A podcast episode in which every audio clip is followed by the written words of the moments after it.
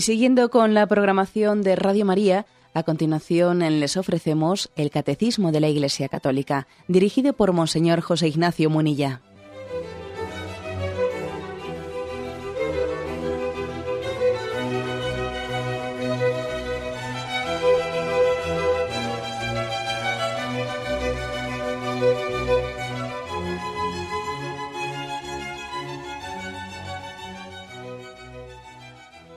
Cordial saludo a todos los oyentes de Radio María. Un día más, con la gracia del Señor, proseguimos el comentario del catecismo de nuestra Madre la Iglesia. Dentro de la explicación del Padre Nuestro en la que nos encontramos, habiendo concluido ya pues, los prolegómenos, que se decía que eh, la, nos introducía diciendo que el Padre Nuestro es el resumen del Evangelio, que es el corazón de las Escrituras, que es oración del Señor, oración de la Iglesia, Ahora ya vamos a comenzar más propiamente con la explicación del Padre Nuestro, comenzando por la expresión Padre Nuestro que estás en el cielo. A esta primera expresión va a dedicar el catecismo pues, bastantes puntos. Después de esto comenzará con las siete peticiones, porque si os fijáis en el Padre Nuestro hay una invocación primera y luego siete peticiones. Y la invocación es Padre Nuestro que estás en el cielo.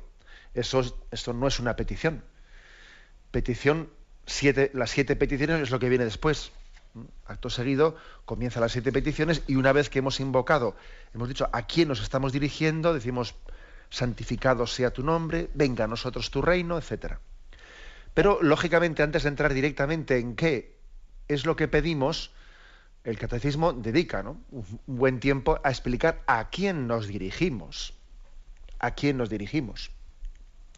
Esto es muy importante, podríamos decir que una parte sustancial ¿no? de, la calidad de la oración no está ya en qué cosas concretas son las que yo expreso en esa oración, sino, yo diría, quizás la parte sustancial de la oración, lo que le da el éxito, lo que le da el valor, es la conciencia de a quién me estoy dirigiendo. El saber que estoy delante de, de Dios, de nuestro Padre, de Jesucristo, del Espíritu Santo, eso es básico. ¿eh? De lo contrario, sirve de muy poco que hagamos oraciones con formulaciones perfectas, frases bellas, hermosas, perfectamente trabadas, eh, teológicamente muy ricas, sirve de muy poco si no tenemos conciencia de ante quién estamos, ante quién nos expresamos. Bien, pues eh, este artículo dice, Padre nuestro que estás en el cielo, primeramente, nos, habla acercarse a Él con toda confianza. Punto 2777. Como es un poco largo, lo vamos a, a desmenuzar en tres partes. Dice, en la liturgia romana se invita a la asamblea eucarística a rezar el Padre Nuestro con una audacia filial. Las liturgias orientales usan y desarrollan expresiones análogas. Atrevernos con toda confianza, haznos dignos de. Cuando dice liturgia romana se refiere a la liturgia latina, o sea, a la nuestra. ¿eh? Y compara que tanto nuestra liturgia latina como las liturgias orientales se usan expresiones similares hablando de la audacia filial. Vamos a intentar expresar este, este qué significa ¿no? este, este término audacia filial. Dice que también en Oriente se utiliza esa fórmula de atrevernos con toda confianza seguro que esto os trae a la memoria esa introducción, que es una de las introducciones posibles al Padre Nuestro, fieles a la recomendación del Salvador y siguiendo su divina enseñanza, nos atrevemos a decir, nos atrevemos a decir. Yo recuerdo que siendo pequeñito, allá por la primera comunión, cuando yo iba a la iglesia y escuchaba esa expresión del sacerdote, nos atrevemos a decir, en mí tenía la, inconsciencia y a mí me llevaba a pensar otra cosa. Como nos habían explicado eh, en la catequesis, nos habían explicado el tema de el episodio histórico de la persecución de los cristianos, de las catacumbas, de cómo los romanos persiguieron a los, a los cristianos hasta, hasta que el imperio romano se convirtió y cómo los soldados entraban en las catacumbas y nos habían, y nos habían contado pues, un poco esa historia martirial pues yo recuerdo que al escucharle al sacerdote decir aquello, nos atrevemos a decir, claro, yo hacía la interpretación ¿eh? que ese atrevimiento era aunque nos persigan, aunque entren aquí los soldados romanos y nos cojan a todos, nos atrevemos a decir, porque tenemos que confesar, es curioso, ¿no? Y, luego, sin embargo, recuerdo haber ido pasando los años y descubriendo que la expresión atrevernos no es atrevernos frente a alguno que, nos pueda perseguir, o frente a alguien, bueno, también, ¿verdad? Supone un atrevimiento, pero es que hay un atrevimiento que es más eh, esencial y más fundamental, más ontológico, que no es atreverme frente a otros, que también eso tiene su importancia, venciendo respetos humanos ante los demás, ante quienes me persigan. No, no. Hay un atrevimiento que es más sustancial, ¿no? Es que decirle a Dios Padre nuestro es un atrevimiento. Es un atrevimiento tomarme esa confianza, ¿no? A eso se refiere aquí. Con toda confianza nos atrevemos a decir. Es decir, que nos demos cuenta que eh, esta oración del Padre Nuestro supone una audacia filial. Supone audacia filial. Así utiliza ese término, ¿no? Audacia filial. ¿Qué significa audacia filial? He cogido aquí un, diccionario que tengo de sinónimos para ver cómo, cómo se entiende la palabra audacia. ¿no? Y me fijo que a la hora de buscar los sinónimos de esa, de esa palabra, hay sinónimos tanto en un sentido mm, positivo como en un sentido negativo. La palabra audacia es una palabra tan, digamos, fuerte o provocativa que está casi en la frontera de poder ser interpretada en un sentido positivo o negativo. ¿no? Mm, por ejemplo, sinónimos de la palabra audacia que ya, mm, que ya han pasado la frontera y son negativos, ¿no? Por ejemplo, dice aquí, audacia, dice insolencia, uno que, es que casi es insolente, imprudente, jactancia, presunción, temeridad, o sea, audacia, esta ya es que es, que es temerario, ¿eh? es temerario, descaro, desvergüenza, osadía, es que es un osado. O sea, que la palabra audacia puede ser utilizada con unos sinónimos que son ya que es que, es que te pasas, que te estás pasando, vamos, ¿no? Que lo tuyo ya es osadía, lo tuyo ya es desvergüenza, es que es que es un descaro, es que es una jactancia, ¿no? Una insolencia. Pero ojo, también la palabra audacia puede ser ¿eh? y debe de ser comprendida también en un sentido positivo. ¿eh? Y uno mira un diccionario de sinónimos y ve que también hay muchos ¿eh? Sinónimos que son positivos. Audacia dice aplomo, arrestos, coraje, intrepidez, valentía, atrevimiento, arrojo. Es decir, que es una palabra, la palabra audacia, que está en el límite y verdaderamente, verdaderamente es, mm, es que nos tenemos que dar cuenta que esta intimidad que tenemos con Dios, de llamarle Padre meternos en la intimidad de Dios, es que, claro, tenemos que hacerlo con una conciencia muy grande de indignidad, pues para que no seamos nosotros unos mm, desvergonzados, unos osados, ¿no? Sino para que nos demos cuenta que esa intrepidez es gracia, esa audacia es gracia, es gracia de Dios. ¿eh? Es así, ¿eh? es decir, que este, este matiz es un matiz importante, la conciencia de la indignidad, de, cómo, cómo, puedo yo llamarle a Dios, cómo puedo tomar esta confianza. ¿no? Es importante esto, porque recuerdo, recuerdo pues también que en la catequesis de pequeñito nos decían, mira que no es lo mismo tener confianza que tomarse confianzas. No es lo mismo tener confianza que tomarse confianzas. ¿eh? que se toma confianzas, parece que quiere, quiere significar, este es un jeta, o sea, no se da cuenta que, no se da cuenta que esto es gratuito, que es un don, se cree él con derecho a todo, ¿no? Es un presuntuoso. Sin embargo, el que, no, no el que se toma confianzas, sino el que tiene confianza, sabe que es un don gratuito, sabe. Por eso el catecismo comienza diciendo que rezar el Padre Nuestro es una audacia, es una audacia filial. Es una audacia, es decir, pero qué atrevimiento tengo, ¿no?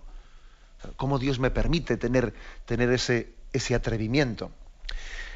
Recordáis que también hay algunas otras, alguna parábola en el Evangelio que, que habla de esta audacia. Por ejemplo, la parábola de aquel administrador injusto, que es una parábola que nos suele un poco dejar perplejo, ¿no? ese administrador injusto que su amo, ¿eh? su amo sabe que le va, que le va a despedir. Bueno, mejor dicho, le, despide, y él dice, ¿a dónde voy? para acabar no tengo fuerzas, mendigar me da vergüenza, ya sé lo que haré. Y va llamando, ¿no? Va llamando a los, a los deudores de su amo, el administrador, y le dice, ¿cuánto le debes a mi amo? 100 fanegas de trigo. Bueno, pues escribe 50 y va condonándoles parte de la deuda a los deudores de su amo, para que así, cuando su amo le despida, pues tenga gente que le deba favores a él, ¿no? Que le debe favores. Y entonces dice, se enteró de eso el dueño y le felicitó al administrador injusto por su astucia. Dice, así también tenéis que ser vosotros, porque los hijos, los hijos de este mundo son más astutos ¿eh? que los hijos de Dios, ¿no? Es una parábola que te deja perplejo, porque claro, si uno la interpreta superficialmente, parece que está alabando la, eh, bueno, pues la corrupción.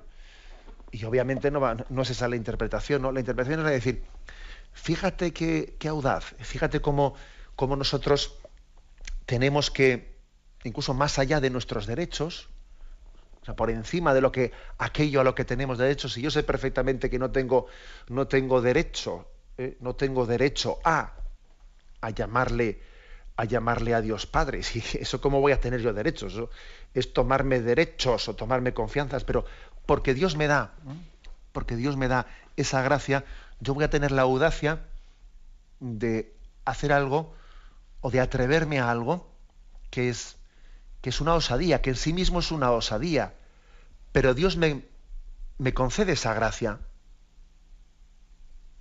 de tener esa audacia filial. ¿eh? Y además, hay ciertas cosas que únicamente se pueden hacer cuando hay mucha confianza. Y se puede tener audacia filial, pues cuando hay mucha confianza. ¿Eh? Por ejemplo, esa otra parábola del Evangelio, ¿eh? de aquel hombre que le vino, le vino una visita de viaje, no tenía para darle de comer y entonces vino a altas horas de la madrugada y al vecino de lado le aporreaba la puerta, le hizo levantarse, oye, levántate porque tienes que darme algo de tu despensa para darle de comer. Y dice, pero bueno, y le llama, le llama un poco como el vecino inoportuno, ¿no? Que solamente porque me deje ya en paz, que me está porreando la puerta, me voy a levantar y le voy a dar algo de comer. Sí, sí, de acuerdo, pero aparte de inoportuno, debía tener bastante confianza, ¿eh? Era una, una osadía la que se tenía de tocar la puerta de esa manera, que no se explicaba únicamente por qué jeta tiene, se explicaba también por, por qué confianza. Sabía que, sabía que en ese vecino suyo que estaba acostado a esas horas había un buen corazón, había una buena alma, que le podía, se podía permitir molestarle de esa manera, de lo contrario no lo hubiese hecho, ¿no? ¿Eh? Es una audacia filial, es una audacia ¿eh? filial a la que se nos invita a tener aquí en el momento de rezar el Padre Nuestro. Y además dice audacia y añade filial, ¿eh? añade filial. Es que hay, hay ciertas cosas que únicamente se le, consienten a un hijo. Yo no, yo no quiero decir con esto que, a un hijo debamos de sea amarle más el consentirle lo que no debe ser consentido. ¿eh? Ojo que también, también eso podría ser, esto ocurre también, que a veces tenemos un amor, o sea, un, estilo de paternidad y de maternidad que bajo, eh, bajo la excusa, ¿no? y equivocadamente de que a un, a un hijo hay que quererle, hay que consentirle todo, ese no es un amor santo, no. Pero es obvio, es obvio que, que con un hijo se tiene una paciencia que no se tiene con nadie. ¿Eh? La paciencia hacia un hijo, la esperanza de que un hijo cambie, la esperanza de que, aunque ahora su, su, manera de hacer las cosas sea imperfecta, pues por el hecho de tener paciencia con él vaya mejorándolas, etcétera, eh, pues eso, esa experiencia es la que tiene Dios con nosotros o la que nosotros tenemos que tener de Dios, ¿no? Y por lo tanto, decimos que es una audacia filial. Así lo dice esta introducción, ¿no? Dice también, atrevernos con toda confianza. Pero qué atrevimiento, pero qué audacia, pero qué regalo, pero qué don, pero qué gracia nos da Dios, ¿no? De presentarnos ante Él pues como hijos, no como esclavos, no, no, simplemente como criaturas, sino presentarnos ante Él como hijos. ¿no? Esta veis que es la primera palabra, la primera reflexión que nos hace el catecismo. Tenemos un momento de reflexión y continuamos enseguida.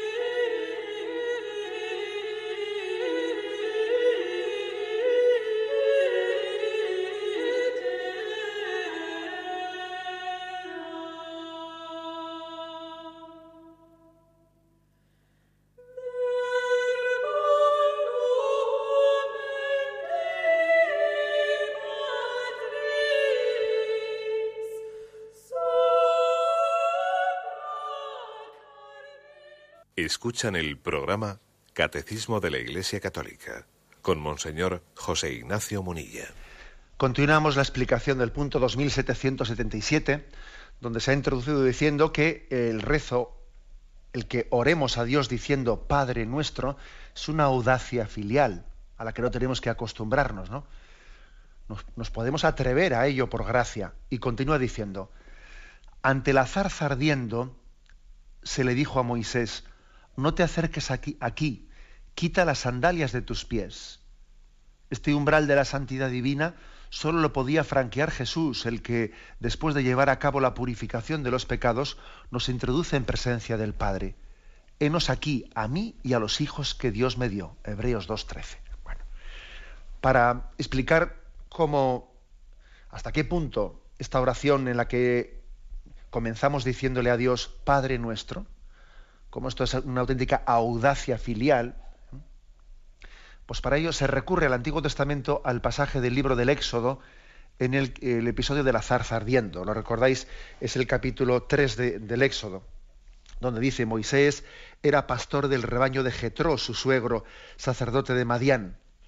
Una vez llevó las, las ovejas más allá del desierto y llegó hasta el Horeb, la montaña de Dios.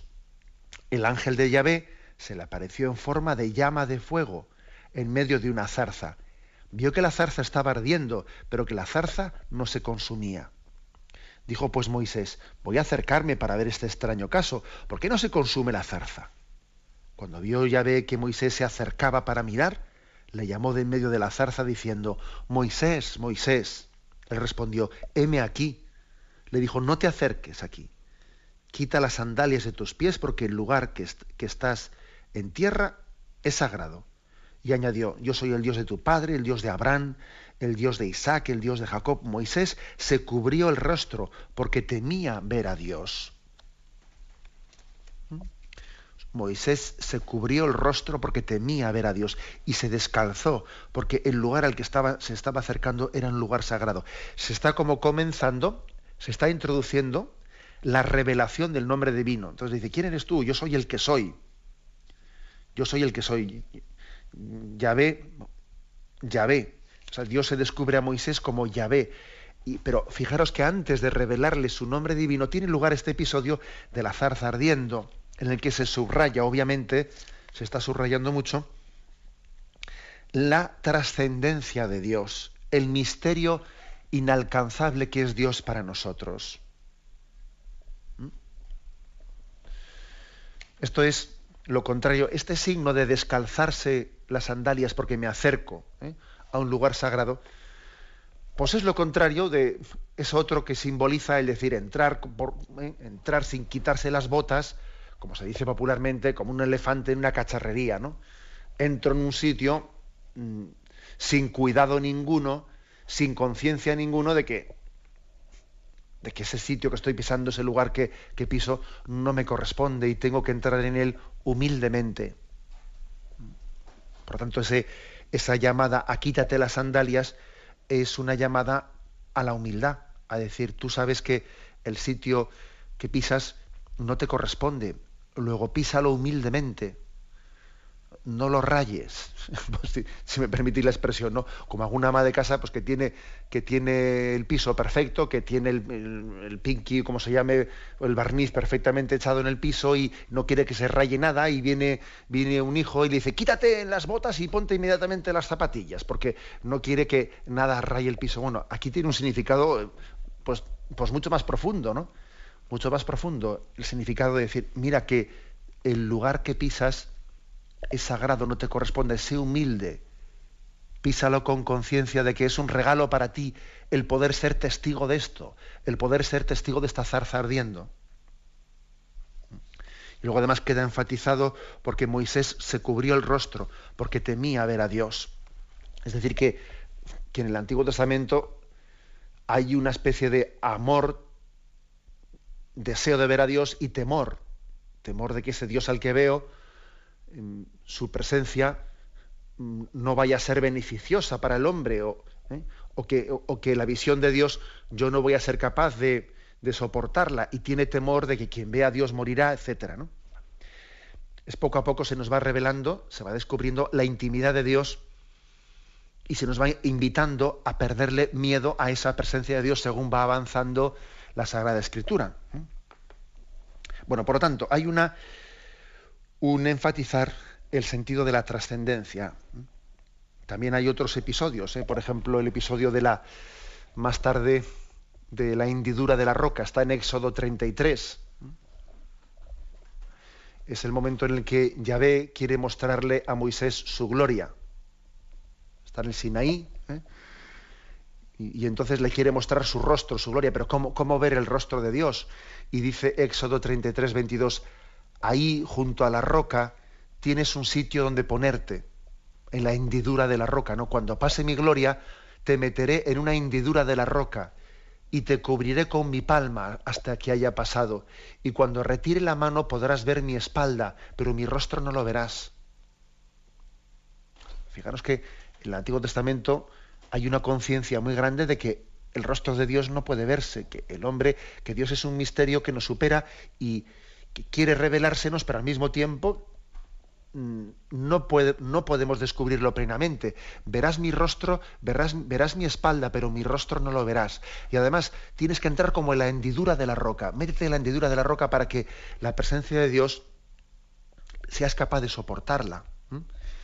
Muchos padres de la iglesia han reflexionado sobre cuál es la hendidura de la roca en la que yo me meto para desde ella ¿eh? ver la gloria de Dios sin que esa gloria de Dios me, destruya, sino todo lo contrario, todo lo contrario, ¿no? Sea también mi propia gloria. ¿Qué hendidura es esa, no? Bueno, pues, pues los padres de la iglesia dicen, esa hendidura de la roca en la que somos introducidos es Cristo, es el corazón de Cristo. Nos metemos en el corazón de Cristo para desde Él ver el rostro de Dios. Y no verlos ya solo de espaldas, sino desde Cristo vemos el rostro de Dios. Esa hendidura de la roca en la que somos introducidos es Jesucristo. Y esa palma, esa palma que, que nos cubre, es el Espíritu Santo. Aquí, como veis, se está mm, haciendo como un pequeño recorrido mm, del Antiguo Testamento, un pequeño recorrido de cómo eh, Yahvé fue poco a poco revelando su trascendencia. El misterio inalcanzable para el hombre se va revelando, se nos va descubriendo.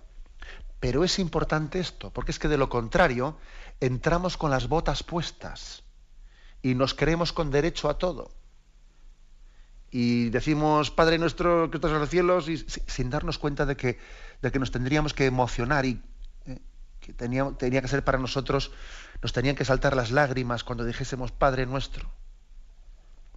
Hacer este, este recorrido de la revelación de Dios, caer en cuenta de la conciencia de indignidad que tenemos de estar en su presencia, de llamarle Padre, es muy importante para rezar bien esta oración.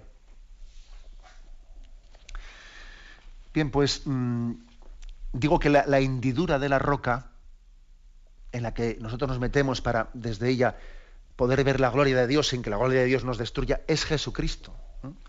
Es Jesucristo. Y dice aquí, este punto de catecismo que hemos leído, este umbral de la santidad divina solo lo podría franquear Jesús, que después de llevar a cabo la purificación de los pecados, nos introduce en presencia del Padre.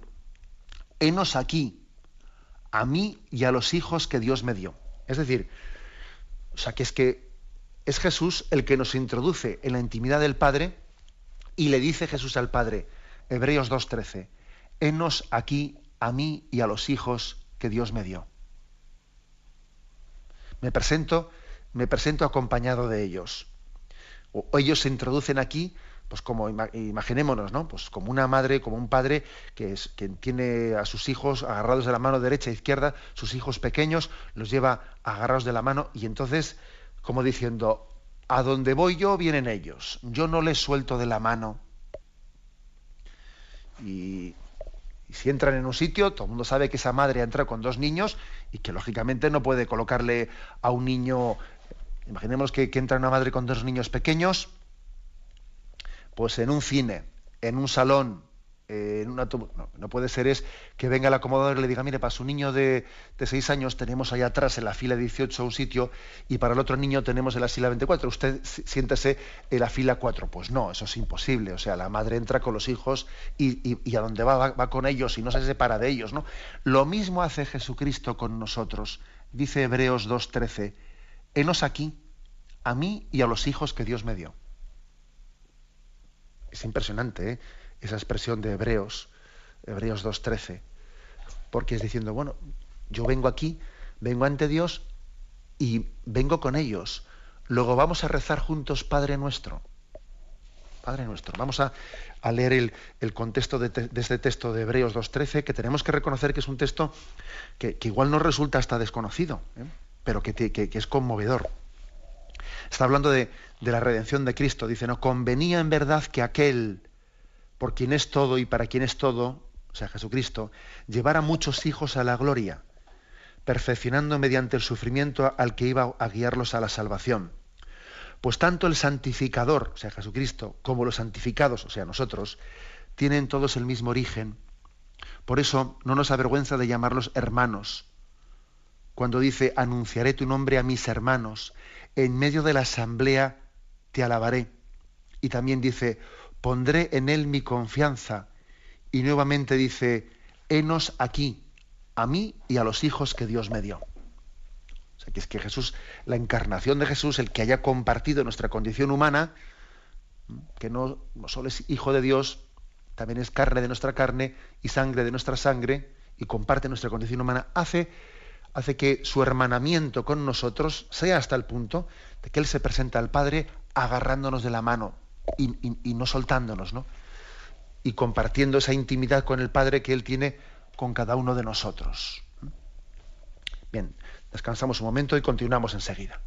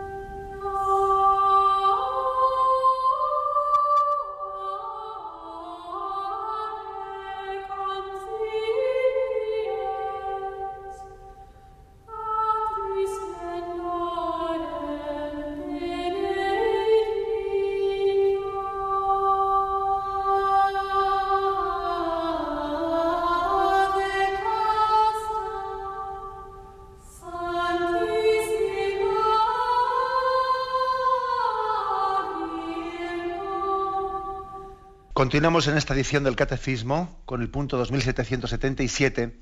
Finalmente hace una cita de San Pedro Crisólogo, una cita que no tiene desperdicio. En ella se está enfatizando pues, eh, lo que es la audacia filial eh, de llamarle a Dios Padre nuestro.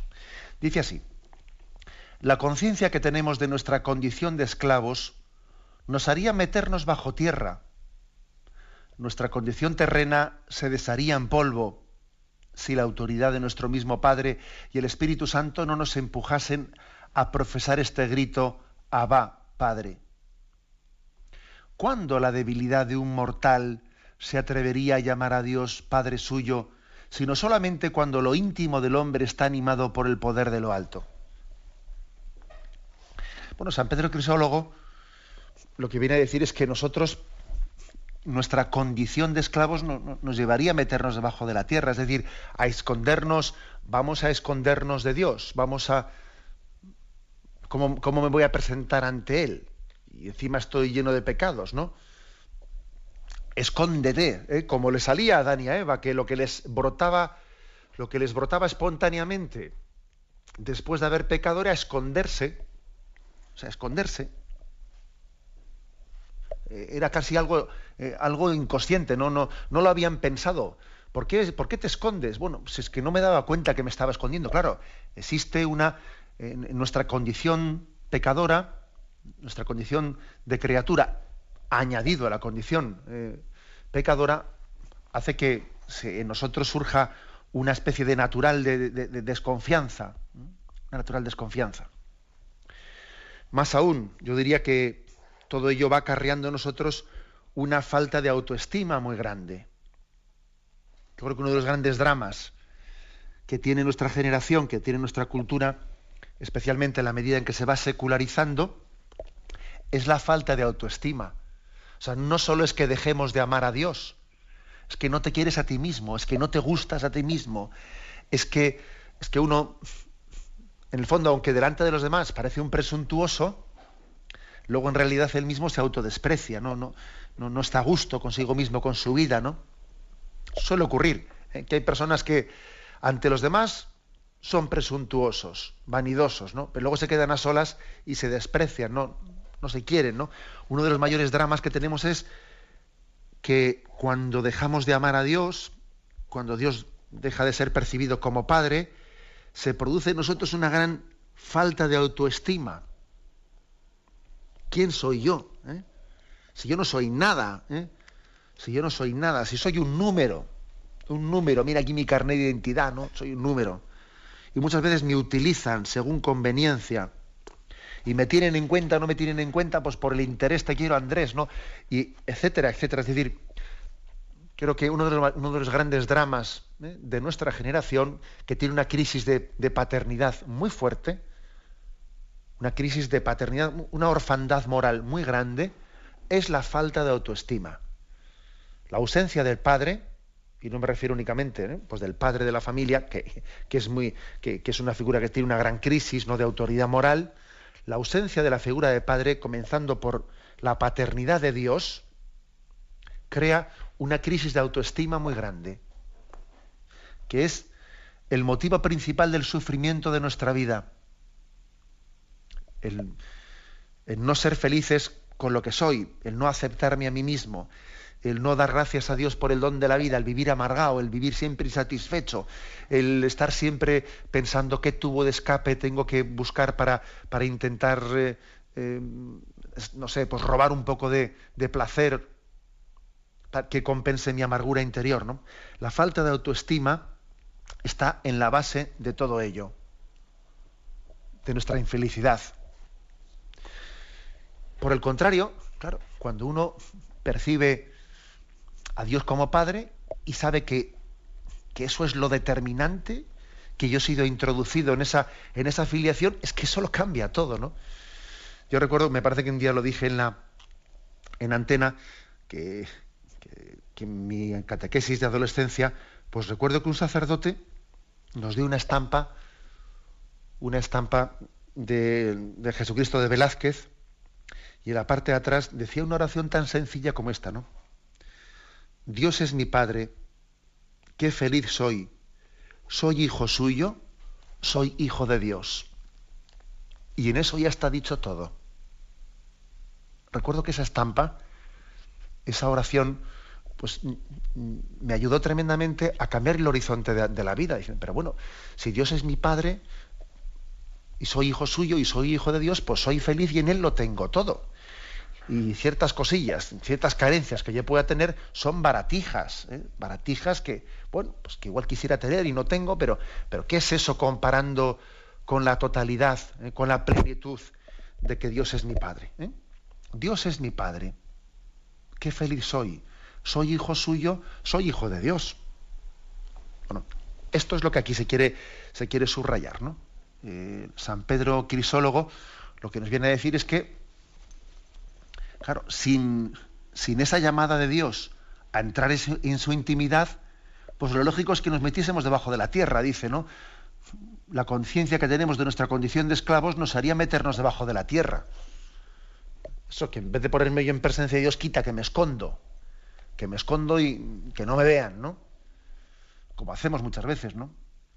O nuestra condición terrena se desharía en polvo, dice él, se desharía en polvo si no fuese porque la autoridad de nuestro mismo Padre y del Espíritu nos empujan a decir ese grito, Abba, Padre.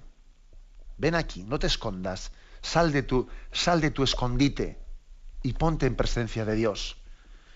y mira que, su mirada te, te, limpia y te regenera. Vamos a Romanos 8, que es el texto donde se habla que somos hijos de Dios gracias al don del Espíritu. ¿no? Dice, en efecto, todos los que son guiados por el Espíritu de Dios son hijos de Dios. Pues no recibisteis un espíritu de esclavos para recaer en el temor. Antes bien, recibisteis un espíritu de hijos adoptivos que nos hace exclamar, Abba, Padre. El mismo espíritu se une a nuestro espíritu para dar testimonio de que somos hijos de Dios. Y si somos hijos, también herederos, herederos de Dios y coherederos de Cristo, ya que sufrimos con Él para ser también con Él glorificados. O sea que esa condición propia de, esclavos ¿eh? es superada por una adopción, por una adopción, por una filiación adoptiva. Es verdad que dice que somos hijos adoptivos, claro, porque hijo por naturaleza solo es Jesucristo, porque Él tiene la, naturaleza divina, que nosotros no tenemos, ¿no?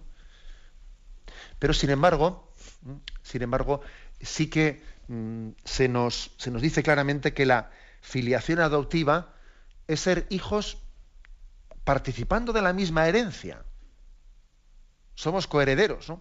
Fijaros nosotros, cuando en una familia se adopta un hijo, yo creo que de esto nosotros tenemos una clara experiencia. Cuando en una familia se adopta un hijo entre nosotros, ¿acaso ese hijo adoptado es menos hijo que los demás? Obviamente no es así, ¿no? Eso sería un desastre, ¿no? Si, una familia no tiene la madurez de tratar al hijo adoptado como a los demás hijos, pues que no le adopte, ¿no?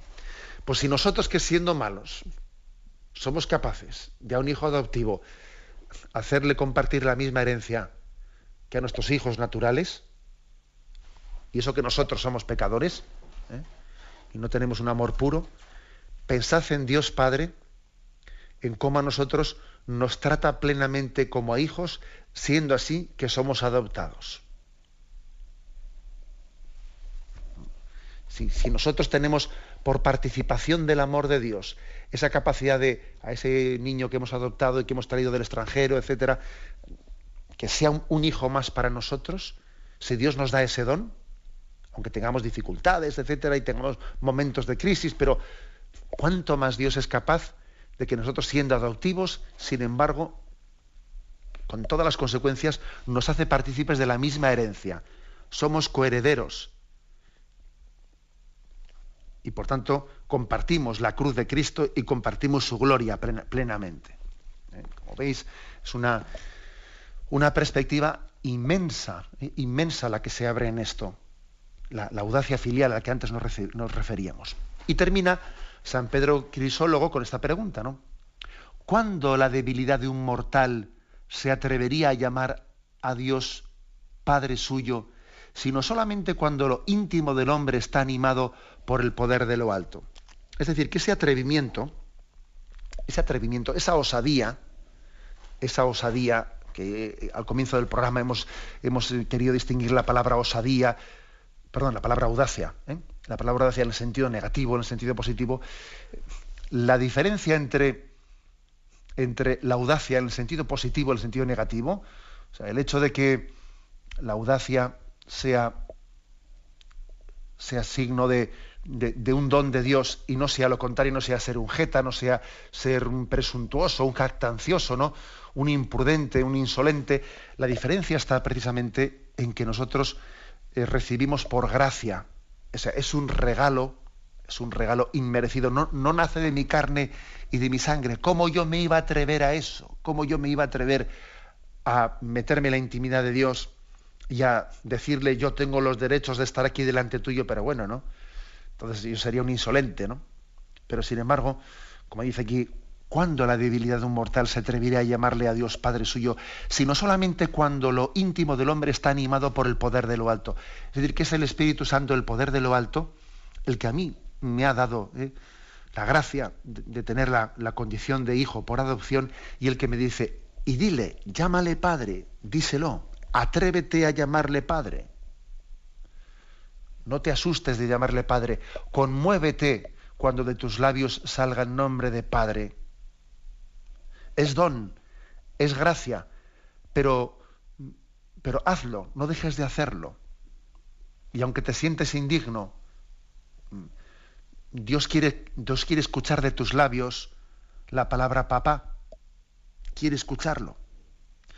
Cuando un niño comienza a hablar, pero qué ilusión que le hace al padre o a la madre que el niño diga papá, mamá, y qué, ilusión le hace que las, primeras palabras que balbucea, mira, mira, mira, ha dicho, ha dicho papá, ha dicho mamá, bueno, casi ni se la ha entendido, pero bueno, ya está el otro ilusionado con que ha dicho papá y mamá. Bueno, pues eso mismo le pasa a Dios Padre. Quiere está ilusionado de escucharnos, que tengamos esa santa osadía, esa santa osadía, audacia filial, de llamarle papá. Esto es lo que nos introduce. ¿eh? Esta es la primera aproximación al inicio del Padre Nuestro, tal y como el Catecismo nos lo explica. Lo dejamos aquí y vamos a dar paso a la intervención de los oyentes. ¿eh? Podéis llamar para formular vuestras preguntas al teléfono 917 107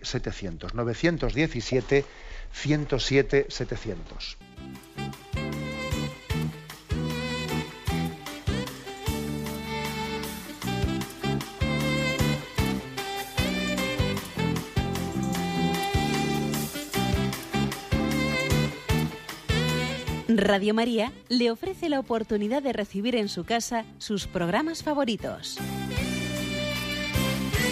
Ahora lo puede hacer a través de nuestra página web www.radiomaria.es o bien llamándonos al 917 107 700.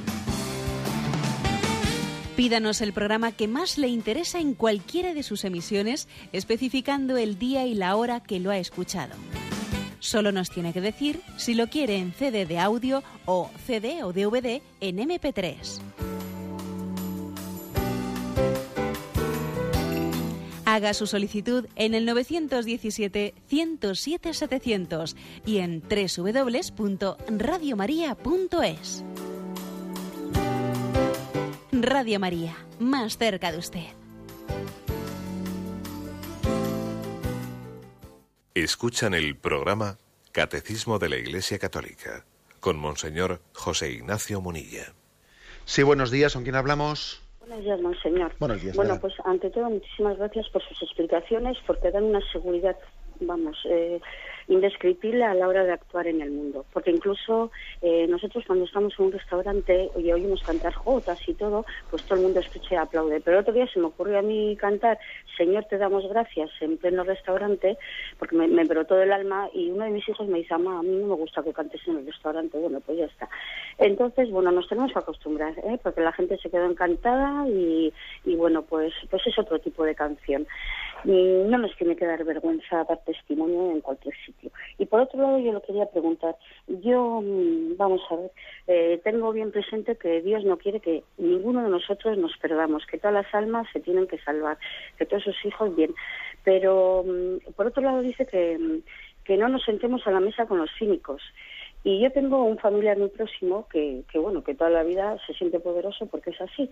Y bueno, eh, ¿hasta qué punto tengo que yo que luchar? Porque es que terminas agotada con ese tipo de personas. ¿Hasta cuánto tiempo? Mm, ¿Toda la vida? Bueno, muchas gracias, señor.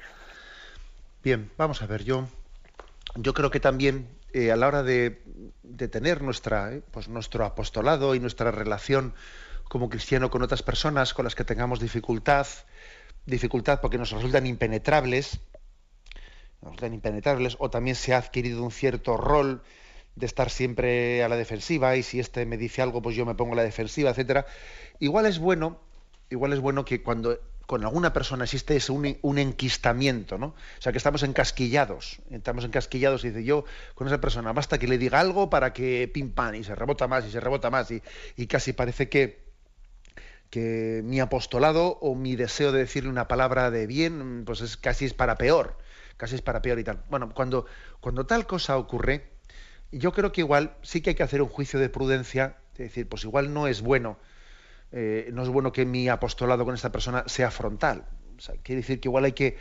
Eso es como cuando uno va a clavar un clavo en una, eh, en una madera, si pone el clavo y le empieza a dar con el martillo, si al segundo o tercer golpe tú ves que no entra, no entra ahí, mira, eh, se va a doblar el, se va a doblar el clavo y luego va a ser peor, porque se ve que hay un nudo, habrá algún nudo ahí abajo. Entonces, más vale que en el primer golpe, en el segundo que ves que no entra, saca el clavo, que todavía estás a tiempo de sacarlo, sácalo y mételo eh, pues 30 centímetros más a la derecha o a la izquierda. No le sigas dando golpes porque vas a torcer el clavo y luego ya ni vas a poder sacarlo ni vas a poder meterlo del todo, ¿no? Bueno, esto esto es una especie de juicio de prudencia. ¿eh? Juicio de prudencia de decir, pues igual yo con esta persona, mm, hasta que no, hasta que no adquiera eh, pues una, un mayor cariño, un mayor afecto, no va a ser posible que yo haga apostolado con él. Igual el primer apostolado tiene que conseguir en querernos más. Y para querernos más, igual tengo que dejar un poco aparcado en un primer momento, pues eh, los argumentos un poco apostólicos o apologéticos, porque a veces si, si, no, si no hemos conseguido que, una persona que tiene una especie de vacuna, vacuna contra nosotros, ¿no? que está, está prevenido contra nosotros, si no hemos conseguido que efectivamente eh, em, pues haya un cariño mutuo, todos los argumentos que hagamos van a rebotar. Luego, yo desde luego no, no le aconsejaría a ustedes de decir, bueno, pues no me siento a la, a la reunión del cínico que dice usted. No, porque haciendo eso, estamos también juzgando, juzgando a una persona. Yo quizás lo que haría sería sentarme con él a la mesa y preguntarle por su vida, por sus cosas, que él se sienta querido, ¿eh? que se sienta querido, y posiblemente dentro de X tiempo, ¿eh?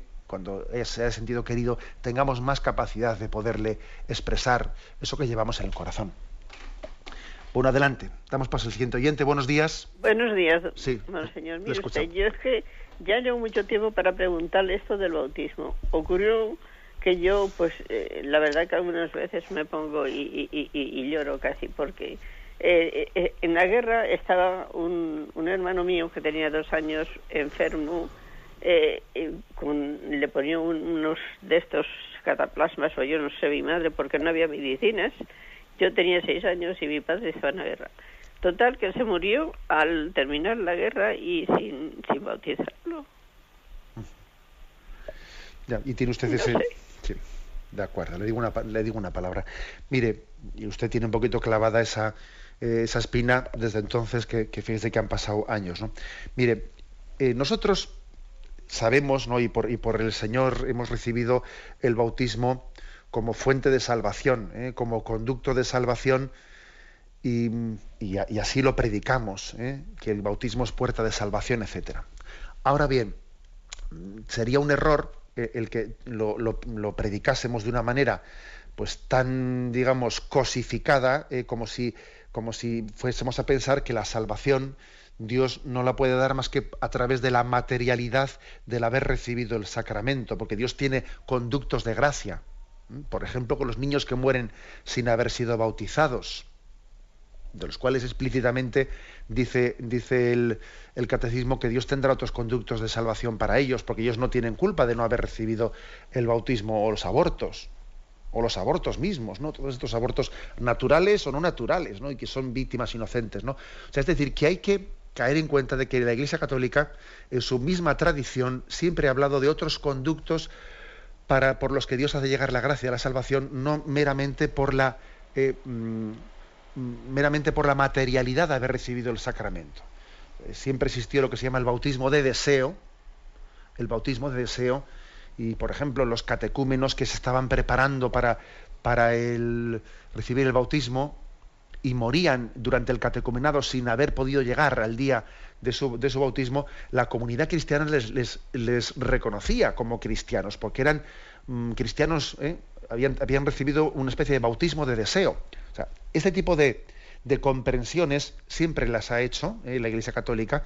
Usted también debe de hacerla y no debe de permitir que anide dentro de usted, y menos después de tanto tiempo, una especie de, dolor que, igual nace de una, de, una, duda, de una duda de si, si eh, se habrá salvado. No, no, excluya usted de su corazón tal cosa. ¿no? Tuvo esa enfermedad, no murió sin poder ser bautizado. Mire, eh, eso mm, lo hemos puesto en manos de Dios, seguro que toda la familia rezó por en ese momento y confiamos plenamente en que fiel es Dios y misericordioso es para llegar a Él y para darle su gracia por otro conducto cuando no pudo recibir, mm, digamos, materialmente el sacramento del bautismo. Damos paso a un nuevo oyente. Buenos días. Hola, buenos días, monseñor. Me llamo Angelita y llamo desde Alicante. Eh, tengo un hijo de, de 17 años y siempre le hemos enseñado quién es Dios, su misericordia, su grandeza y ha ido a misa hasta los 10 años o así y luego ha dejado, aunque nosotros somos practicantes, pero él se ha, se ha apartado un poco. Entonces procuramos enseñarle todo lo que, sin presionarlo y sin obligarlo a ir a misa ni nada, pero le hemos enseñado lo mínimo que, hay que tener en cuenta, ¿no? Para ser buenos cristianos, como hacer la comunión en Navidad, Pascua, etcétera. Eso lo que un día eh, yo así estaba, tiene una moto o tenía, eh, estaba un poco ansiosa, le dije, digo, hombre, digo, tendrías que mm, confesarte mm, por lo menos una vez al año porque si te pasa algo y te mueres, Dios es misericordioso, pero también puede ser eh, que haya posibilidad que te, que te pierdas, ¿no? Eh, yo no sé en ese momento si hice bien o no presionarlo de esta manera o, o, en alguna otra ocasión también mm, sin agobiarlo, confiésate, mm, ves amistad con Dios, vuelve, etcétera, etcétera. Entonces yo no sé si es si he hecho bien en decirle que es una realidad, porque todos oímos, ¿no? Que, que, que si, eh, si no te conviertes, pues aún, aún sin saber lo que cada uno alberga en su corazón, claramente. Pero mm, yo creo que, que, necesitaba decírselo, ¿no? Que se puede perder, porque llevando una... De hecho, tuvo un accidente y gracias a Dios no le pasó nada. Y él fue consciente de que, verdad, Dios lo existe y lo protegía con él, ¿no? Entonces yo me pregunto en este caso, mm, ¿hay que decirles claramente lo que puede pasar, aun sabiendo que Dios es misericordioso, pero tampoco sin columpiarse demasiado, ¿no? Porque los jóvenes tienden a, pasar un poco de todo esto. Muchísimas gracias. Esta es mi pregunta, gracias. Bien. pues yo creo, yo creo que es que obviamente nosotros tenemos que ser testigos del Evangelio en toda su integridad. ¿eh? Y el Evangelio, en el, Evangelio Jesús habla claramente de la llamada a la conversión. ¿eh? Y además tiene palabras muy fuertes que dice, si no os convertís, pereceréis. Y, esas palabras de Cristo no podemos arrancarlas del Evangelio. Y una madre cristiana que quiere educarle a su hijo no puede eh, no puede, vamos, eh, pecaría, pecaría si dijese esto no se lo voy a decir a mi hijo para no violentarle, ¿no? Oiga, mire usted, para no violentarle, no, el Evangelio no puede ser expresado según conveniencia. Luego, el decirle, el amor de Dios te apremia, el amor de Dios te llama, y tú puedes estar cerrándole la puerta y puedes estar viviendo en un peligro, en un peligro grave, ¿eh? Dándole la espalda a Dios en tu vida y si en este momento Dios te, llama, si Dios te llamase después de vivir de esta manera o después de estar teniendo un tipo de diversión que quizás no es sana, etcétera, etcétera, si Dios te llamase y tuvieses un accidente y te pusieses en, en su presencia, ahora, ¿qué ocurriría con tu vida? Yo pienso que es que eso hay que decirlo y si no, y si no lo dijésemos, no estamos siendo fieles al Evangelio. O hacemos un Evangelio de selección de textos, ¿no? Bien, otra cosa es que hay que hacerlo de una manera pedagógica, pedagógica sabiendo, mm, lo que, no es lo mismo un momento de bronca, que no tenemos que, esto confundirlo meramente con la bronca, que el hijo no debe de percibirlo como que vaya, ¿no? Se ha enfadado mi madre porque, pues porque he venido tarde y ahora, ahora casi su estallido de ira o de cólera eh, pues casi parece está confundido con una predicación evangélica, ¿no? Y entonces no confundamos el estallido de cólera ni en absoluto con nada de esto. ¿eh? Sino que cuando prediquemos el evangelio tenemos que hacerlo con serenidad, con pedagogía, de una manera íntegra, hablando tanto de la misericordia y de la paciencia de Dios, como también de la posibilidad de que nosotros la rechacemos. Y que, y que el hombre se puede perder, ¿eh? se puede perder pues por haber rechazado el amor de Dios que llama a nuestra puerta.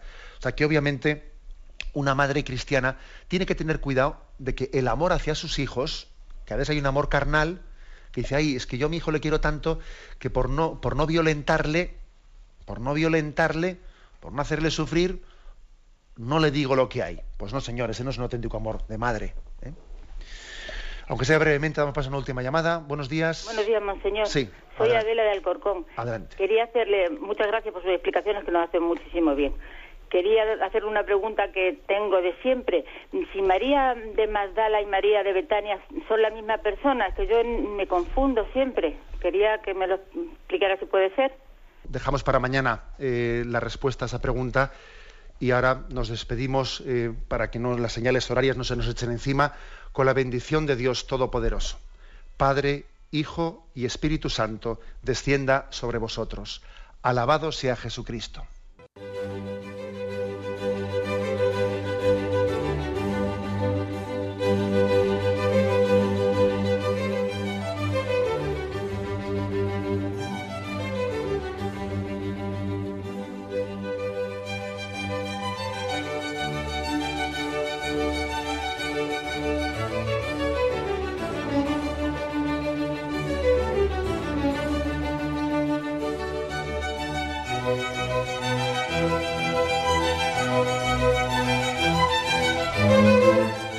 Han podido escuchar en Radio María el Catecismo de la Iglesia Católica, dirigido por Monseñor José Ignacio Munilla.